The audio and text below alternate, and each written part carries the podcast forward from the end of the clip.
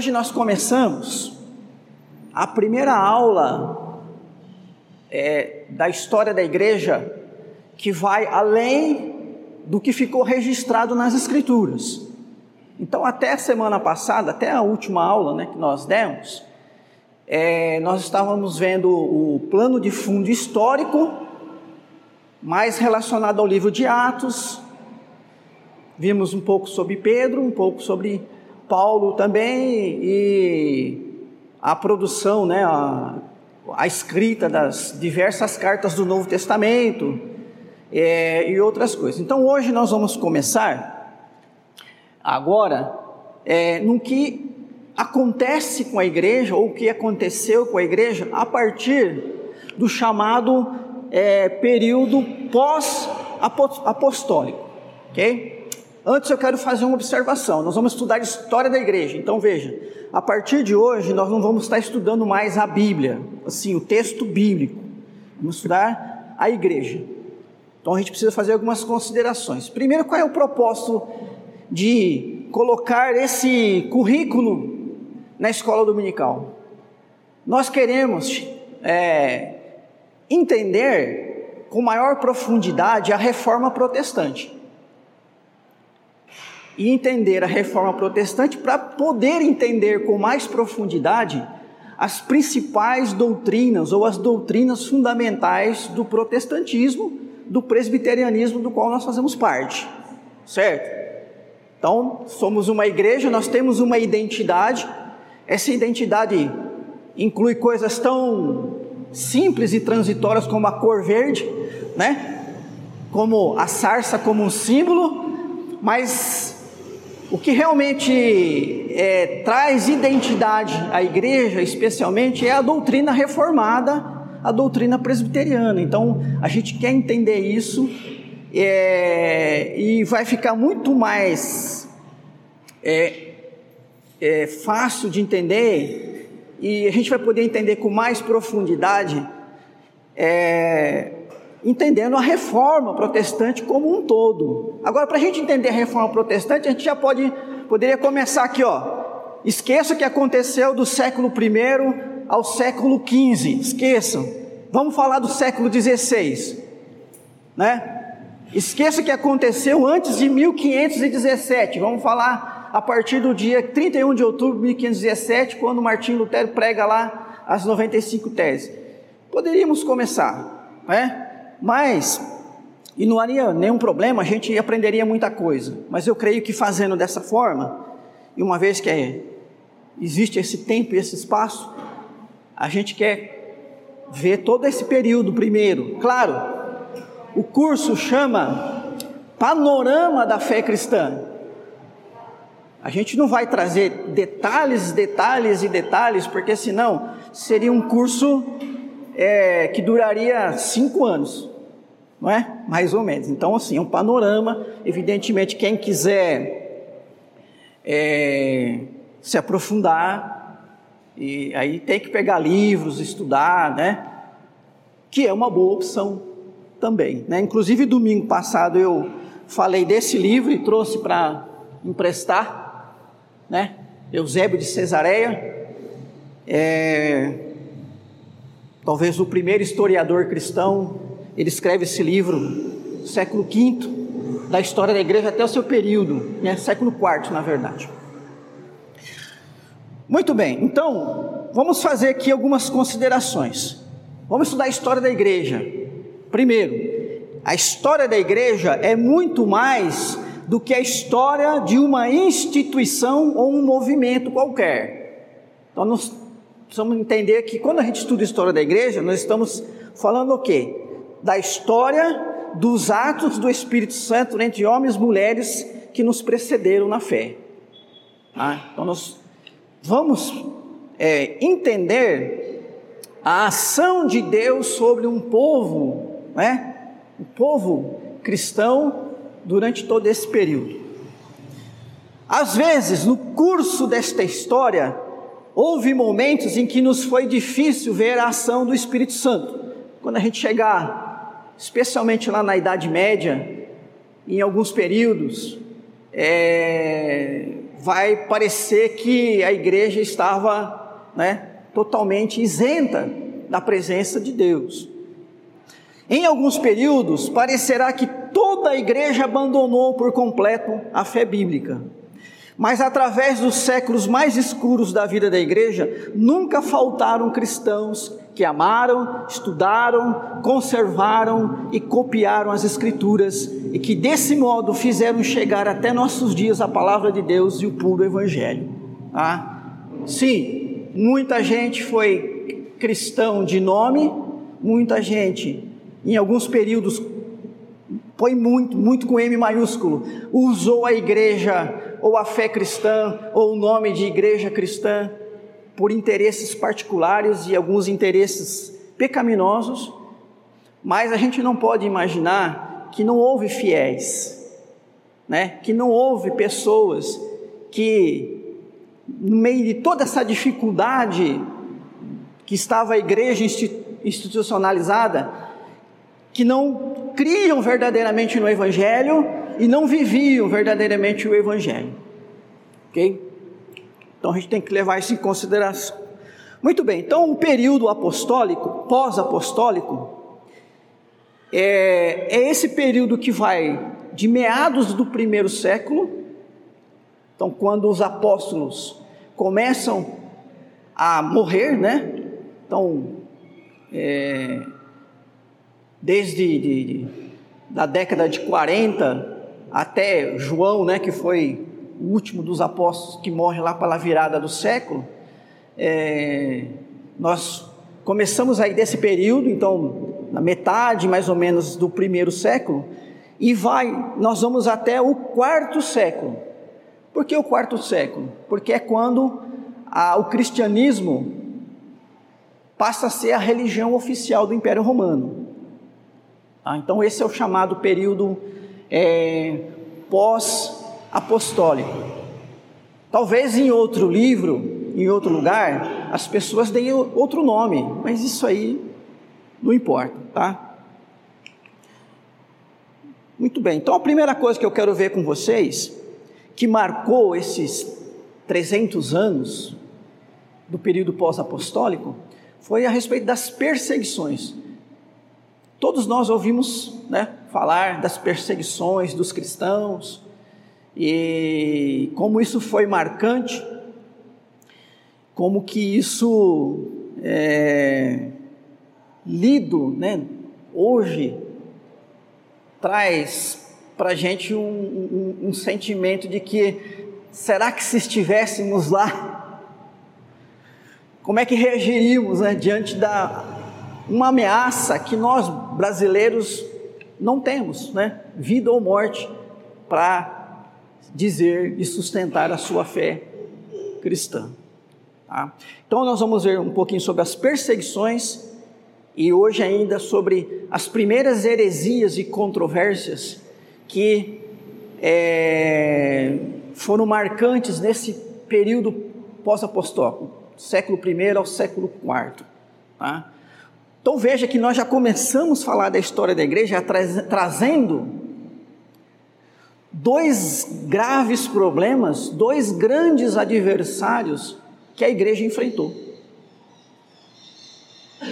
Isso é importante a gente entender, mostrando que desde o início a igreja ela lida com adversidades que a igreja ela não nasce apoiada pelo mundo, que ela não nasce como algo favorável e incentivado pelas pessoas, pelo mundo de um modo geral. E é claro, irmãos e irmãs, conhecedores das Escrituras, a gente não pode deixar de entender que por trás das perseguições e por trás dessas heresias estava toda uma força maligna para tentar justamente é, destruir a igreja, que como é de Cristo é indestrutível. Não é isso? Então, muito bem, a perseguição dos cristãos, né? Primeiro eu quero falar do Nero. O Nero, não, primeiro eu falar das razões, por que, que os cristãos foram perseguidos? Em geral, a perseguição dos cristãos neste período foi por razões políticas, vamos chamar assim de razões políticas. da parte do Império Romano, tá? Então, vamos ver. O Império Romano teve por objetivo estabelecer certa uniformidade e unidade política e cultural em seu vasto território. Isso possibilitou que os cristãos pudessem viajar por todas as regiões do império com relativa facilidade e segurança, contribuindo para a disseminação do evangelho. Tá? Então, uma característica do Império Romano é que todo o império pudesse ter uma certa uniformidade, ou seja, todo cidadão do Império Romano, né, ele poderia ter acesso a tudo que fizesse parte do Império Romano. Então, o Império Romano, é, ele se destacou principalmente pelo, é, pela estratégia é, militar, a estratégia militar do Império Romano foi uma das melhores, talvez até o seu tempo a melhor da história, e na administração. Foi um império que é, foi muito bom na administração. No geral, em relação à religiosidade e cultura, nós já estudamos né, na, nas lições anteriores, que o, o Império Romano ele absorveu quase que totalmente o chamado helenismo, então, a cultura que foi ali é, iniciada ali pelos gregos, né, e disseminada pelos gregos por todo o mundo e que está presente até os dias de hoje. Então essa é, essa forma do Império Romano agir possibilitou, possibilitava que as pessoas pudessem viajar com certa segurança. Então, não havia tanto perigo de você ir um lugar para o outro. A gente sabe que antigamente, mais antigamente, isso era muito difícil. No meio do caminho, no meio de, de montanhas, vales, desertos né, e outras florestas, havia muita é, é, muitas pessoas que viviam de, de, de, roubar, né, de até mesmo cometer crimes mais é, hediondos com os, os viajantes. Mas o Império Romano ele dava certa segurança para que as pessoas pudessem viajar é, e também estradas, né, boas estradas para que as pessoas pudessem transitar. Então as viagens é, é, eram mais facilitadas. E isso também contribuiu, de certa maneira, para que o cristianismo pudesse né, é, se espalhar por todo o Império Romano. Tá? Então, por um lado, essa característica do Império Romano facilitou que o cristianismo encontrasse né, meios para se expandir. Mas o Império Romano também objetivou certa uniformidade religiosa especialmente pelo sincretismo religioso e o culto ao imperador, né? Então, nem tudo, é, aliás, nada é perfeito, né? Então, se por um lado havia algumas facilidades, é, essa outra característica do Império Romano, ela trouxe dificuldades para os cristãos. Judeus e cristãos é, de maneira alguma abriam mão na possibilidade de qualquer tipo de sincretismo. Sincretismo é quando você pode até ter um Deus seu preferencial, mas também você não deixa de admitir que existem outros, né? Bom, meu Deus é o A, mas tudo bem se você adorar o B, o C, né?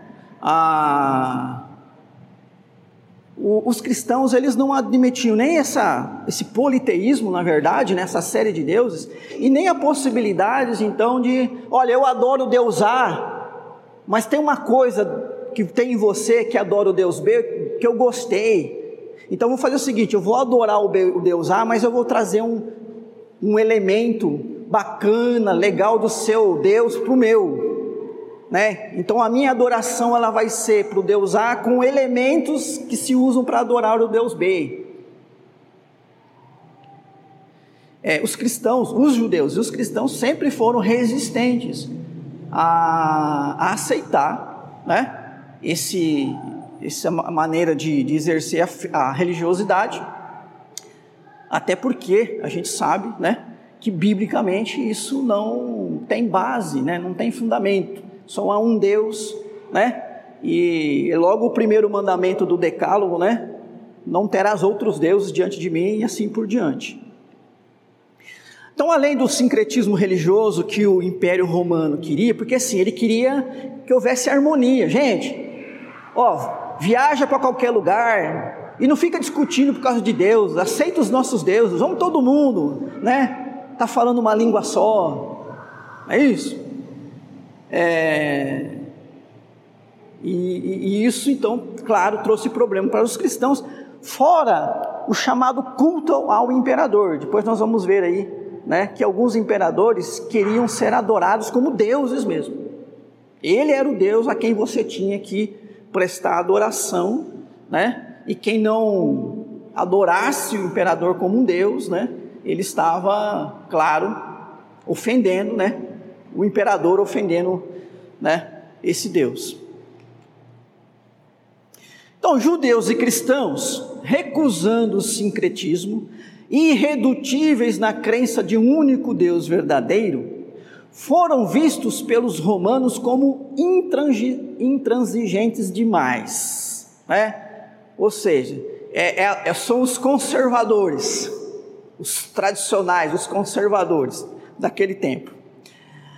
A rejeição do culto ao imperador, cujo principal propósito era fomentar a lealdade e a unidade do império, foi ponto culminante para dar início à perseguição dos cristãos, considerados traidores e desleais.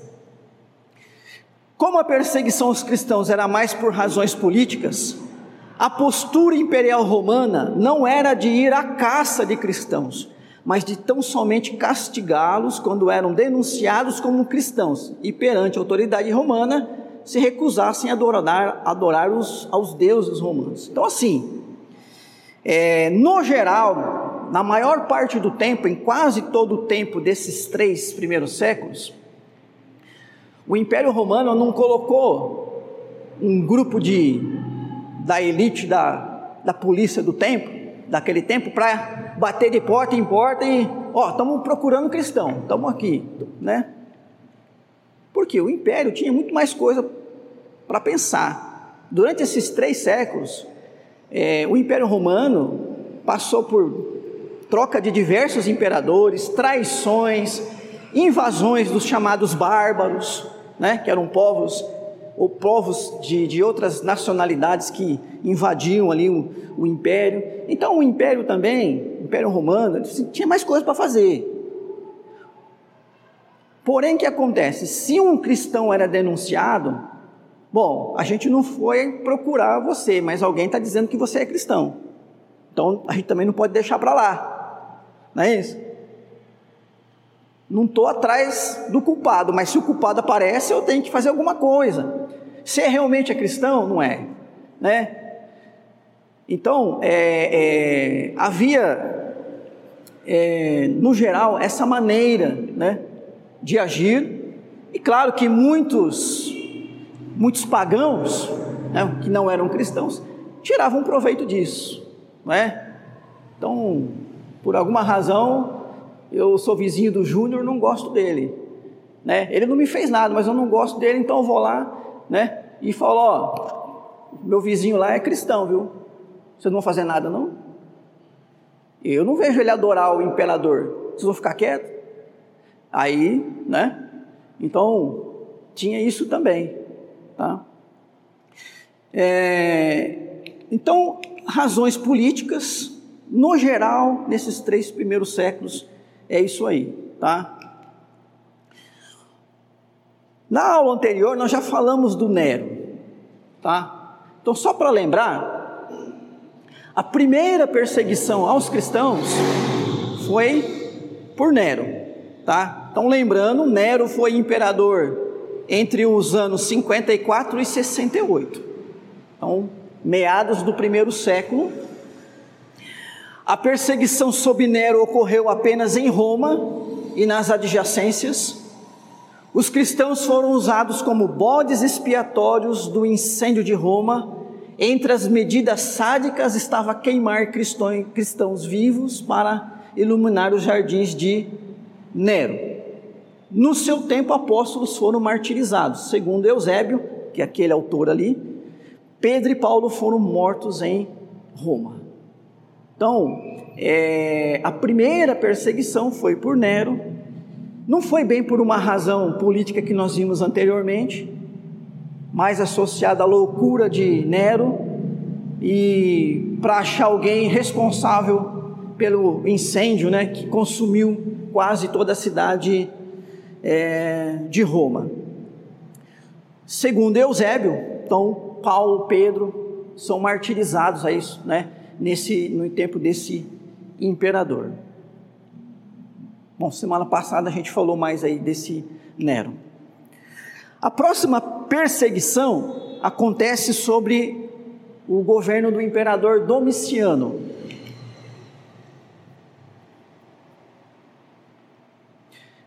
Domiciano foi imperador entre 81 e 96. Então veja que de Nero até Domiciano a gente tem uns 12, 13 anos, né? Então assim, época de Nero, né? Principalmente os cristãos de Roma sofrem aquela perseguição. Depois existe uma relativa paz. Essa relativa paz é, não é que não havia as perseguições. O que acontecia era aquilo que nós lemos no início, né? Se um cristão fosse denunciado, e se perante as autoridades ele se recusasse a adorar o imperador, né, e aos deuses do panteão romano, então ele era castigado. É, então o Domiciano vai ser imperador aí nesse período, já lá no finalzinho do primeiro século, ele é imperador depois que Jerusalém foi destruída. Então no ano 70, já falamos na semana passada, né? Jerusalém foi totalmente destruída. Em geral, a perseguição foi esporádica, centrada em Roma e na Ásia Menor. Então, na, as perseguições no tempo de Domiciano também foi mais ali em Roma, capital do império, e na Ásia Menor. A Ásia Menor é aquela região, né, onde temos aquelas igrejas lá da, da Galácia, Tessalônica, Éfeso, tá bom? Aquela região. É, estipulou, né, o Domiciano aí, estipulou que os judeus, veja que os judeus também sofriam perseguições, né? Os judeus enviassem as contribuições que antes iam para Jerusalém, agora para Roma. Na recusa dos judeus ou no envio sob protestos, e na pouca distinção entre judeus e cristãos que os romanos faziam, deu-se nisso novos tempos de perseguição, que também acontecia por eles recusarem a oferecer incenso em homenagem à inteligência do imperador, né? É, Roma, ou Jerusalém foi destruída e agora os judeus vão mandar as contribuições, né, é, deles para quem? não tem mais Jerusalém, não tem mais templo. Então, o, o não, mas é o seguinte, agora manda para nós. Né? Só que os judeus não aceitavam isso. Né? É, nem sempre no início havia uma clara distinção entre cristão e judeu, cristianismo e judaísmo. Ah, isso foi ficando mais é, evidente, né? mais para o final do século, segundo século, etc. e outras perseguições, são dez no total. Trajano, o Trajano ele 98, né? então ele vem depois de Domiciano, virada do primeiro para o segundo século. É, foi esporádica, né? então não foi uma perseguição que foi durante todo esse período aí de 98 a 117. Né? Acontecia aqui, acontecia ali, né? às vezes mais intensa, às vezes menos intensa. Os cristãos eram confundidos com outros grupos cujo patriotismo era tido por suspeito. Então aqui já é uma questão mais política mesmo, né? Então, será que os cristãos, se houver uma invasão dos bárbaros, eles vão ficar do nosso lado ou vão ficar do lado de lá? Né? Será que, é, por se considerarem cristãos, eles também se consideram romanos, são leais ao Império Romano ou não? Então havia essa dúvida. Não só os cristãos levantavam essas dúvidas, outros grupos também levantavam essa dúvida, né? E aí é assim, né? põe todo mundo no mesmo pacote. Né? Os cristãos deviam ser executados sempre que encontrados, sem precisarem ser procurados. Então, né? Fica lá escondidinho, fica na moita. Daí a gente entende porque é, a gente ouve falar de reuniões que aconteciam, né? Em, em lugares assim afastados, em, em cemitérios, né? É, por isso não haviam igrejas como essa aqui, né? Uma igreja em plena avenida, para todo mundo ver que tem uma igreja aqui, né? Quer dizer, acontecia lá, ó, vamos se reunir na casa do Júnior, né? E é entre nós aqui, só eu estou sabendo, só quem está aqui está sabendo. Não fica colocando faixa, distribuindo folheto, não põe placa, né? Então, uma, uma coisa assim. Tá? Sobre Trajano. Adriano, que sucede né, o, o, Trajano, e depois o Antonino, que vai, que é filho, que vai continuar aí. Então, esses dois, então veja que pega quase todo o segundo século, né? De 117 a 161. Também uma perseguição esporádica. Ele prosseguiu com a política de Trajano. Então, qual que é a política de Trajano, né? Ó, encontrou um cristão, e a gente acha que ele não é leal ao império, então nós vamos executar. Ok? Antonino declarou como divindade seu pai adotivo Adriano e a si próprio, exigindo culto a si como uma divindade. Quem levantasse falso testemunho contra os cristãos devia, devia ser punido. Então, né, é, já falamos da, do culto né, ao imperador esse aqui é um exemplo, né, de alguém que falou: meu pai foi um Deus, logo eu sou Deus também. Não é isso? Porque filho de Deus, Deus é. Não é isso? E todo Deus tem que ser adorado. Quem não quer adorar Deus é um desleal, é um traidor, é um infiel, tem que ser punido. Septímio, ou sétimo severo, que é mais conhecido, acho como sétimo severo. Ah, já no terceiro século, só para lembrar, século começa a contar no, no ano 1, certo? Então 201 é terceiro século. 201 a 300 é terceiro século. 301 a 400 é quarto século. Tá? Então 202 já é terceiro século. Isso no começo traz um pouco de confusão. 202 a 211, então no início né, do terceiro século, é, o sétimo severo proibiu a conversão ao cristianismo. Né? Dá para perceber que, que assim, né, igual você apertar um para uma porca, né? O negócio parece que está apertando, né? Um pouquinho mais.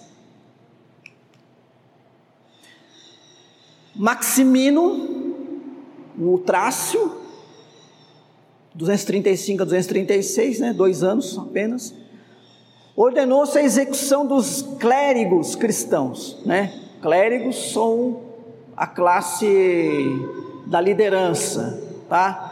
É, o clero no catolicismo é, daquele tempo eram os bispos e os é, sacerdotes, né? Os pastores, os anciãos da igreja, tá? Os cristãos sofreram oposição por terem apoiado o antecessor do imperador a quem este havia assassinado. Tá? Bom, eu não marquei o nome do antecessor aí, então desculpem, mas a gente vê que certa razão política, né? Também aí por trás desses negócios. O Décio, 249 a 251, foi a primeira perseguição que abrangeu todo o império. Era obrigatória a queima de incenso em homenagem à inteligência do imperador. O retorno entusiasmado ao paganismo exigia o total extermínio do cristianismo. Tá? É, como eu disse, existe muita coisa acontecendo. O Império Romano ele já aí, nesse momento, ele começa a sofrer é, algum desgaste político, é, começa a perder forças em relação a algumas nações bárbaras. Então, é, é, nessa hora, parece que assim, gente, vamos trazer de volta aquele primeiro espírito romano lá com, com César Augusto, né? aquela unidade, aquela força que, que existia no império, e isso exige que a gente, né, também fale a mesma língua na questão religiosa, que todo mundo, né, esteja unido na questão da fé também. Então isso acabou trazendo, né, consequências aí para o, o cristianismo. O Valeriano, 257 a 260, as propriedades dos cristãos foram confiscadas. Os cristãos foram proibidos de se reunir né? Como eu disse, está ficando mais difícil, né? A situação. Aureliano, 270 a 275, oficializou o culto ao sol invicto, uma divindade pagã muito popular entre os soldados. Né? Então, o sol invicto passou a ser um, mais um deus do panteão é, dos romanos, e os soldados eram obrigados né, a prestar aí adoração, homenagem a esse Deus, né? E aí trazia aquele problema para os cristãos que eram soldados. Lembra aquela questão que eu falei da deslealdade? Né? Então, olha só que problema você ser cristão, né? Defender um, um império que era pagão e agora um império que te obriga a adorar a um Deus, né? Que você sabe que é um falso Deus e Diocleciano Galério e Maximiano II. Tá? Então, a, a última perseguição acontece no início do quarto século. Então, Diocleciano 303 a 311 e o Maximiano 311 313. Foi a pior perseguição de todas. Igrejas foram destruídas, Bíblias foram queimadas, Todos os direitos civis dos cristãos foram suspensos, exigia-se sacrifício aos deuses.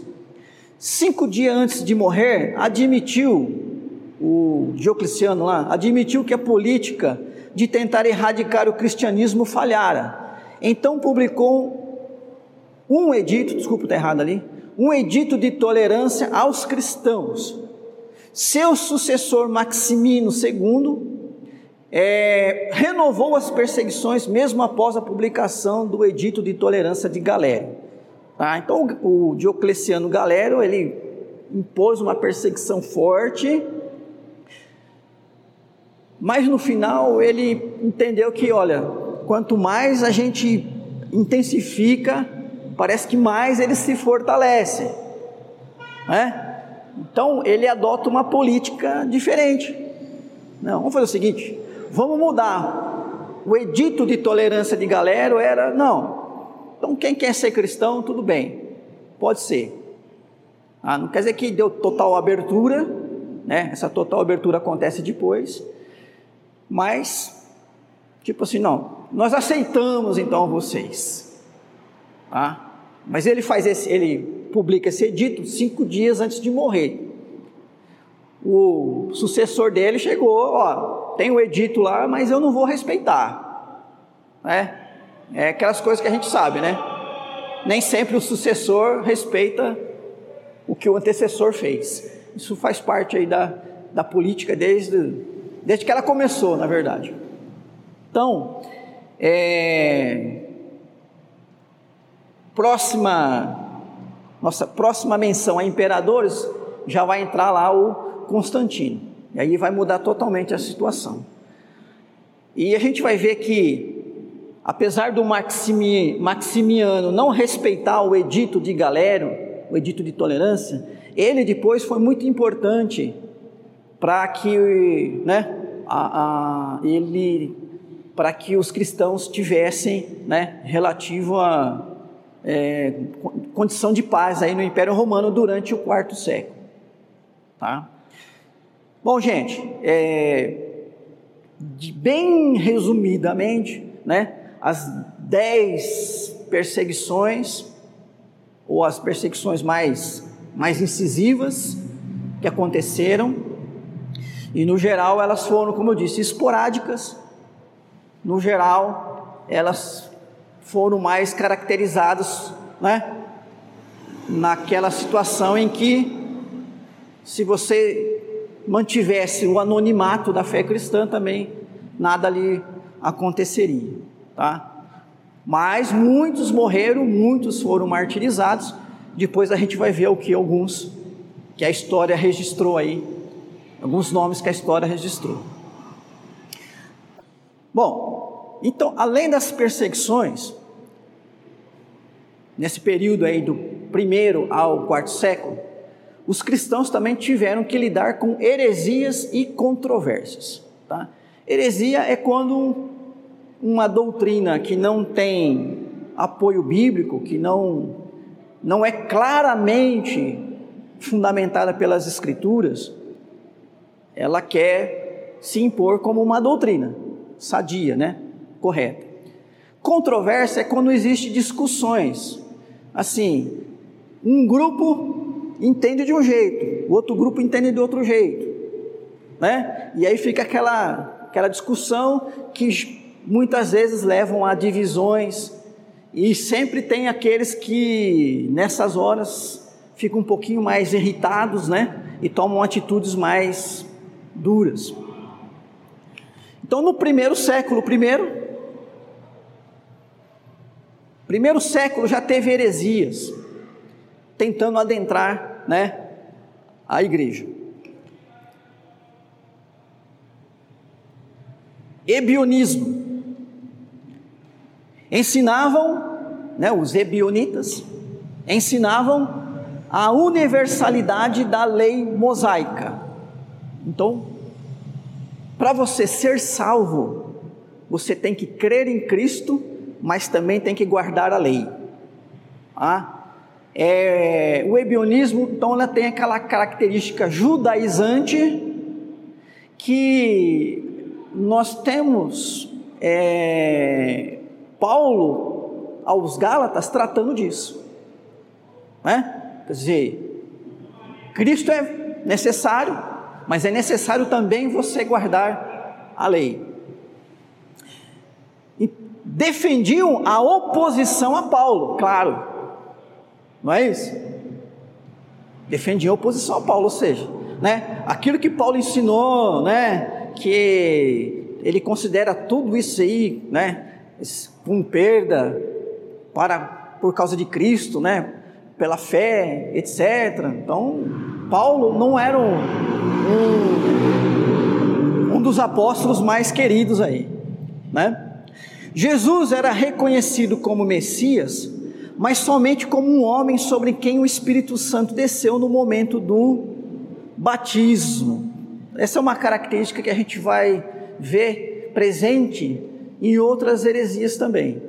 Tá? Então, o Jesus que nasceu é, é humano, filho de Maria e José, mas lá no batismo, quando o Espírito Santo então desceu sobre ele, ele se torna então o Cristo, o Messias.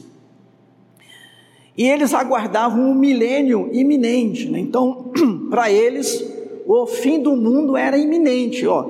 É, o que está lá escrito vai acontecer, está acabando. Né? Então, de certa maneira, eles tinham essa visão mais radical sobre o fim dos tempos. Então, o ebionismo, logo no primeiro século, ele é, adentra a igreja né? cristãos aderem a esse pensamento é, com essa característica chamada judaizante. A igreja precisou né, trabalhar isso aí. Ainda no primeiro século, nós temos o nicolaísmo.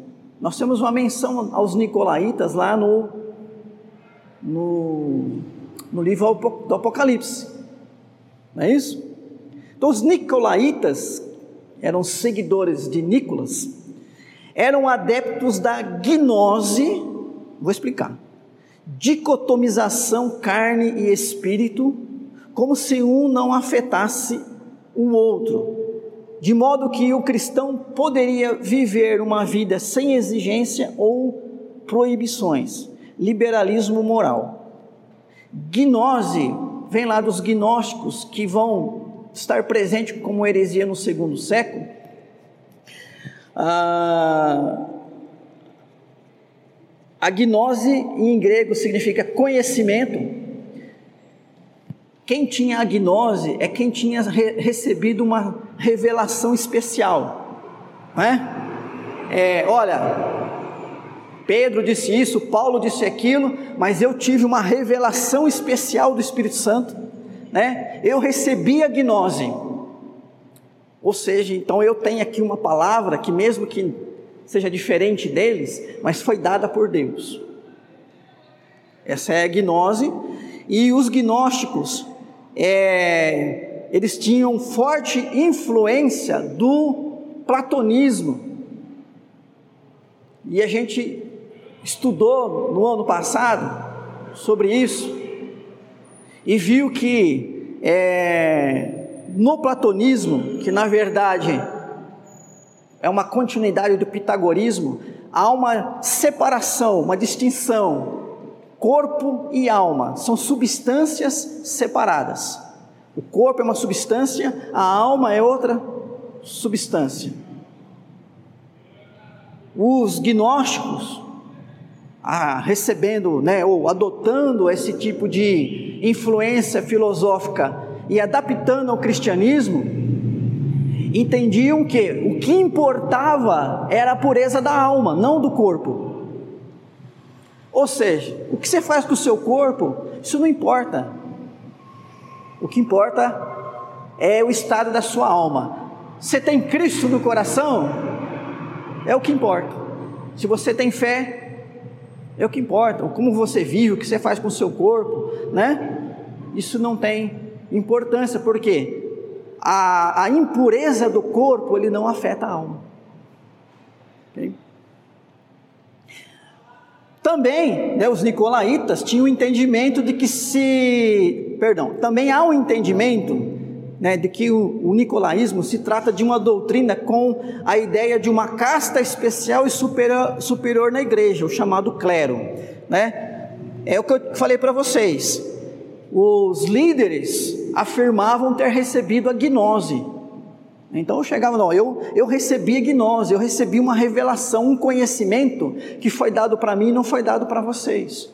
Né? Então é, eu, eu faço parte de um grupo seleto, o grupo daquele que se comunica com Deus. E aí eu vou fazer essa intermediação. Eu recebi de Deus e agora eu passo para vocês. Então isso, né, é o, o, o, o que esses nicolaítas aí ensinavam. Não, não tem uma ligação direta com esse grupo, mas essa questão de essa questão de pessoas se levantarem dizendo que elas tiveram uma revelação de Deus, especial de Deus, de que é, ela tem um, uma afinidade maior com Deus do que outras pessoas, isso aconteceu durante toda a história, acontece nos dias atuais tá? Por isso que quando chegar lá na reforma protestante, nós vamos ver que um dos pilares da reforma é a sola escritura, né? Somente escritura. Meu amigo, né? Fulano disse, fulano teve revelação, fulano não está aqui. Tá? Então, tanto no sentido de revelação, como no sentido de interpretação né? Porque às vezes a pessoa não, não é que ela recebeu uma revelação, mas ela tem uma interpretação pessoal que não se encaixa na Escritura. E aí, por mais que ela seja autoridade na igreja, ela não pode falar: olha, está é, tá escrito isso na Bíblia, mas eu sou pastor, eu sou bispo, eu sou padre, eu sou arcebispo, eu sou né, episcopo, é, eu sou o Papa, eu estou dizendo isso. Ah. Então, é, no decorrer da história, esse tipo de, de manifestação de, de gente que recebeu uma revelação ou teve uma interpretação diferente da dos apóstolos e que pela posição dele ele quis se impor a conta muitas vezes. Tá certo? Quando a gente começa a estudar a história da humanidade, a história da igreja, a história do cristianismo, a história da política, a história das guerras, a gente vai perceber que no geral o que se vem como novidade hoje não é uma coisa realmente nova. Isso já teve, já aconteceu várias vezes é, na história, tá? Então o liberalismo moral dentro do cristianismo é, é, que a gente vê hoje, né? Também presente, é, pode ser novidade para a gente, né? Ó, desde que eu nasci é a primeira vez que eu estou vendo isso. Então é, uma, é uma novidade para mim, mas não é novidade na história da igreja nem na história da humanidade. Tá? Por isso que é, é, é, eu particularmente gosto de estudar história, a história do pensamento humano, né? história da igreja, porque a gente começa a ver que tem muita gente falando novidades que não são novidades e que lá atrás já foram combatidas, né? Lá atrás já foram combatidas. Então, quando os calvinistas vão se contrapor aos arminianos, na verdade essa discussão já tinha sido grande entre Agostinho e Pelágio, né? há mil anos, mil duzentos anos antes. Então, é, não foi uma coisa nova, uma coisa que já tinha se discutido e voltou-se a discutir. E hoje ainda continua em discussão. Né? Então, é assim que a história né? É, se coloca e a gente tem que então é, se apegar às Escrituras, procurando entendê-la da melhor maneira possível, certo? Eu acho que a gente tem que fazer todo o esforço para entender as Escrituras da melhor maneira possível, porque se há uma coisa que não muda é a palavra de Deus. Então a gente precisa ter essa referência. A Bíblia é a nossa referência de doutrina, de fé, de moral, de justiça, de lei, de família, de igreja, né? Tem que ser as escrituras. O gnosticismo, que tem forte influência do pitagorismo, do platonismo, consideravam-se detentores de exclusiva e elevada iluminação, a gnosis, que eu já falei para vocês. Ensinavam que a matéria é má, então eles eram dualistas. O que, que é isso? Dualista, aquela dicotomia corpo-alma, mas com uma característica: o corpo, a matéria, é má na essência, certo? A matéria é sempre má, então eles eram dualistas ou dicotomistas, desenvolviam tanto a sensualidade quanto o ascetismo. O que, que, é isso? A sensualidade, é, ou sensualismo, talvez fosse mais correto ali, é o liberalismo moral. Ou seja, uma vez que corpo e alma são coisas separadas, e uma coisa que o corpo é matéria má, porque a matéria é má. Então não adianta eu conter os impulsos do meu corpo. Porque por mais que eu vou fazer isso, ele é mau. Então se eu, né, pratico a fornicação, a impureza, a lascívia ou não, isso não muda o fato de que meu corpo é mau. Então, o sensualista, ele vivia, né, é, sem restrições aos impulsos né, da sua sensualidade. Outros já partiam para o outro extremo, o ascetismo. O que é o ascetismo? É quando você então entende que tudo que é relacionado ao corpo é mal, então você deve rejeitar tudo aquilo que traga qualquer prazer, conforto, dignidade a esse corpo.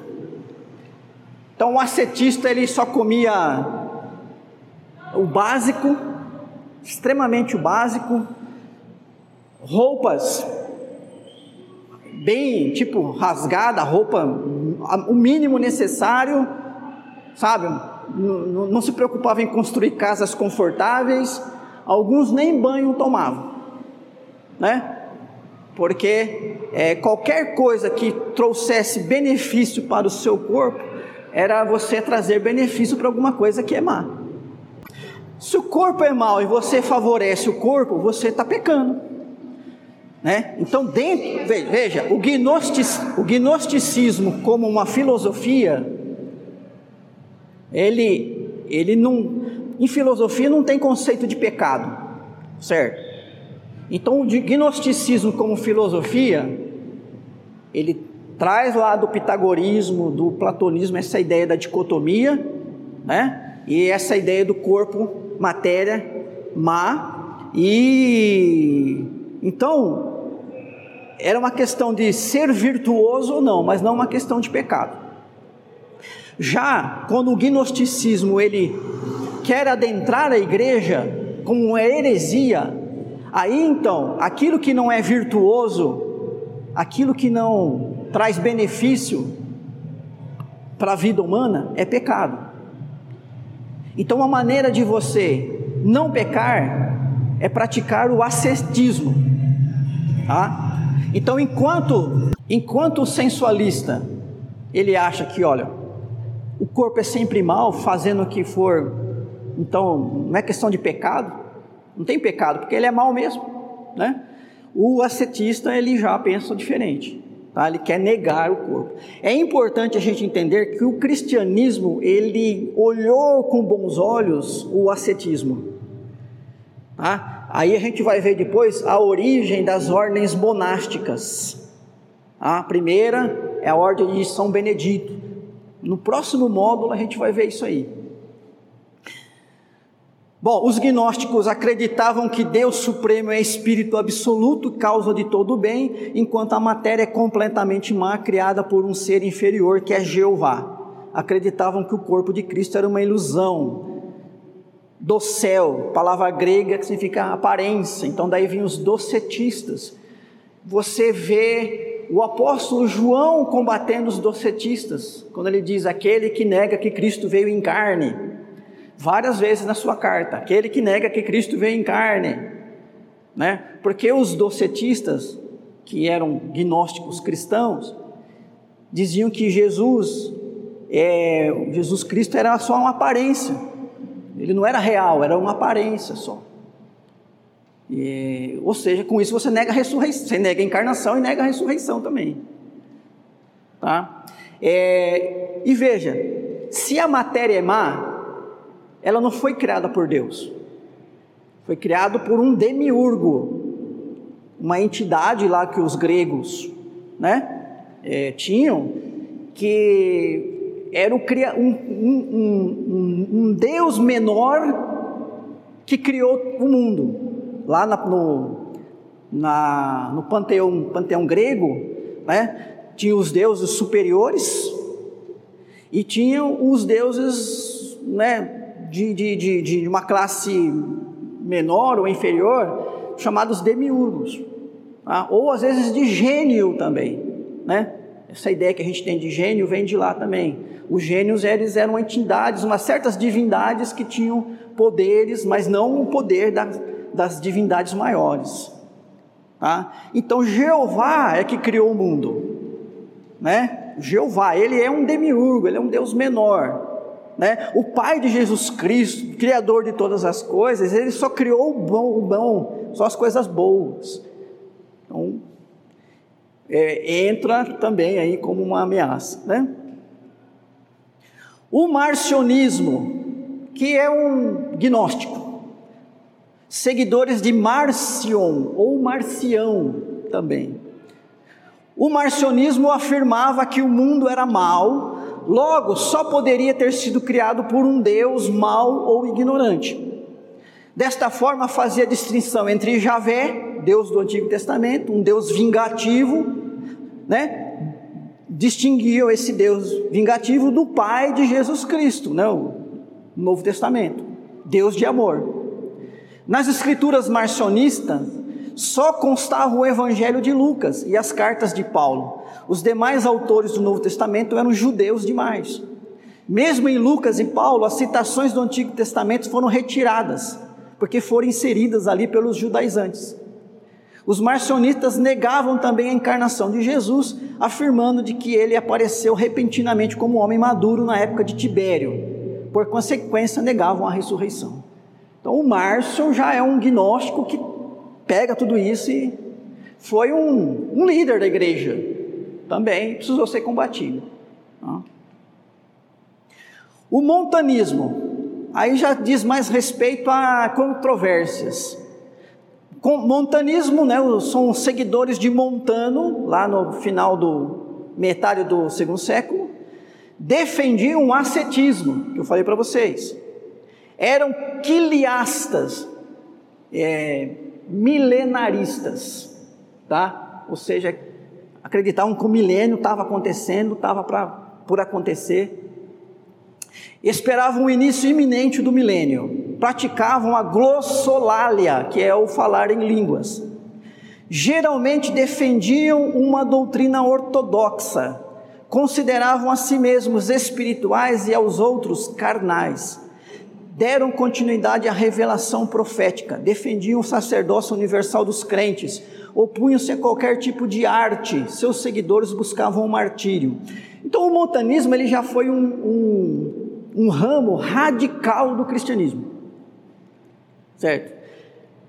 É, ascetistas e também esse negócio de arte, esculturas, quadros, tudo isso é coisa do mundo, né? O fato é que o mundo está para acabar, a gente tem que recusar todas essas coisas e então eles eram assim mais radicais nesse nesse sentido, tá? Quando diz ali que eles defendiam o sacerdócio universal, é, de certa maneira, naquele tempo significava que eles já estavam rejeitando uma certa organização clerical que estava surgindo na igreja. Isso a gente vai ver depois. Tá? Maniqueísmo, que é também uma filosofia religiosa, digamos assim. Vem de Mani, né, o fundador do manicanismo, o tal do Mani. É uma filosofia religiosa sincréticas, com elementos do zoroatrismo, hinduísmo, budismo, judaísmo e cristianismo. Ou seja, é para agradar todo mundo. É, ela é dualista, divide o mundo entre o bom, que é Deus, e mal, que é o diabo, que lutam pelo domínio do homem. E aliás, é uma característica dessas religiões orientais até hoje, né? Budismo, hinduísmo, né? aquele, aquele símbolo que tem, que é, é assim, né, do, como é que chama? Yin e Yang, né, sei lá, são as duas forças iguais e contrárias que lutam contra o, para dominar o mundo e a gente como ser humano tem que tentar se encaixar ali da melhor maneira. Sim, Deus e diabo são duas entidades que têm o mesmo poder, que estão em luta e a gente está no meio dessa batalha toda. Donatismo, aqui é uma controvérsia os confessores, crentes que confessaram a fé em meio à tortura, durante a perseguição de Diocleciano 303 a 311. Lembrando, foi a pior perseguição, né, que aconteceu. Mas não a ponto de martírio. E os caídos, os que sucumbiram na perseguição, sacrificando aos deuses para se salvarem. Então é assim, nessa perseguição, é, vem cá, você é cristão? Você confessa Cristo ou não? Confessou, está morto. Não confessou, vai para casa. Teve aqueles que, não, eu confesso, né? Confessores, tá? Ah, perdão, eu fiz uma informação errada. Confessavam, mas não eram mortos, mas se declaravam cristãos. Mas sofriam punições. Não o martírio, mas sofriam punições. Aqueles que chegavam e falavam, não, eu, se eu confessar, eu vou, ser punido, vou perder o que eu tenho. Então, eu não, não confesso Jesus não. Então vai embora, vai em paz. E depois iam para a igreja. Depois fazia a reunião da igreja, e aqui nos bancos tinham os confessores e os caídos.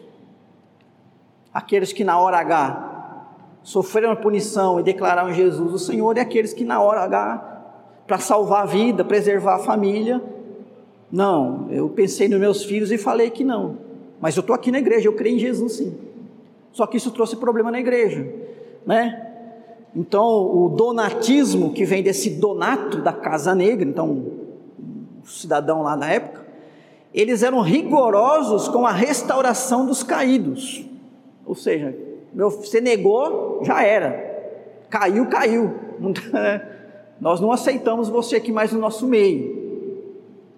E, claro, consideravam que os sacramentos e atos de um bispo caído não tinham validade.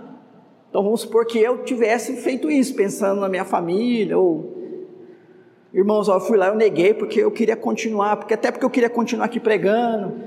E aí, hoje é dia de ceia, vou distribuir a ceia. Não, mas eu vou receber a ceia da mão de um cara que negou a fé na hora H? Né? Então, isso trouxe controvérsia na igreja. É, provocou cisma na igreja, porque nela se agregou elementos políticos e econômicos também. Né? Não, como eu falei, tem outros detalhes por trás aí que a gente não vai, né? É, mas é, havia também, né? Essa questão de separação de classes. O que a gente percebe? Que a igreja ela sofreu é, lutas, né? Adversidades de fora, perseguições, heresias que tiveram como é, elemento catalisador ali as filosofias da época, né, os pensamentos religiosos e as religiosidades da época, mas dentro da igreja mesmo surgiram controvérsias e divisões. Então a igreja, a história da igreja é isso aí, irmãos, é uma história de luta mesmo, viu? Bom, é isso aí. Semana que vem a gente vai ver sobre os pais apostólicos.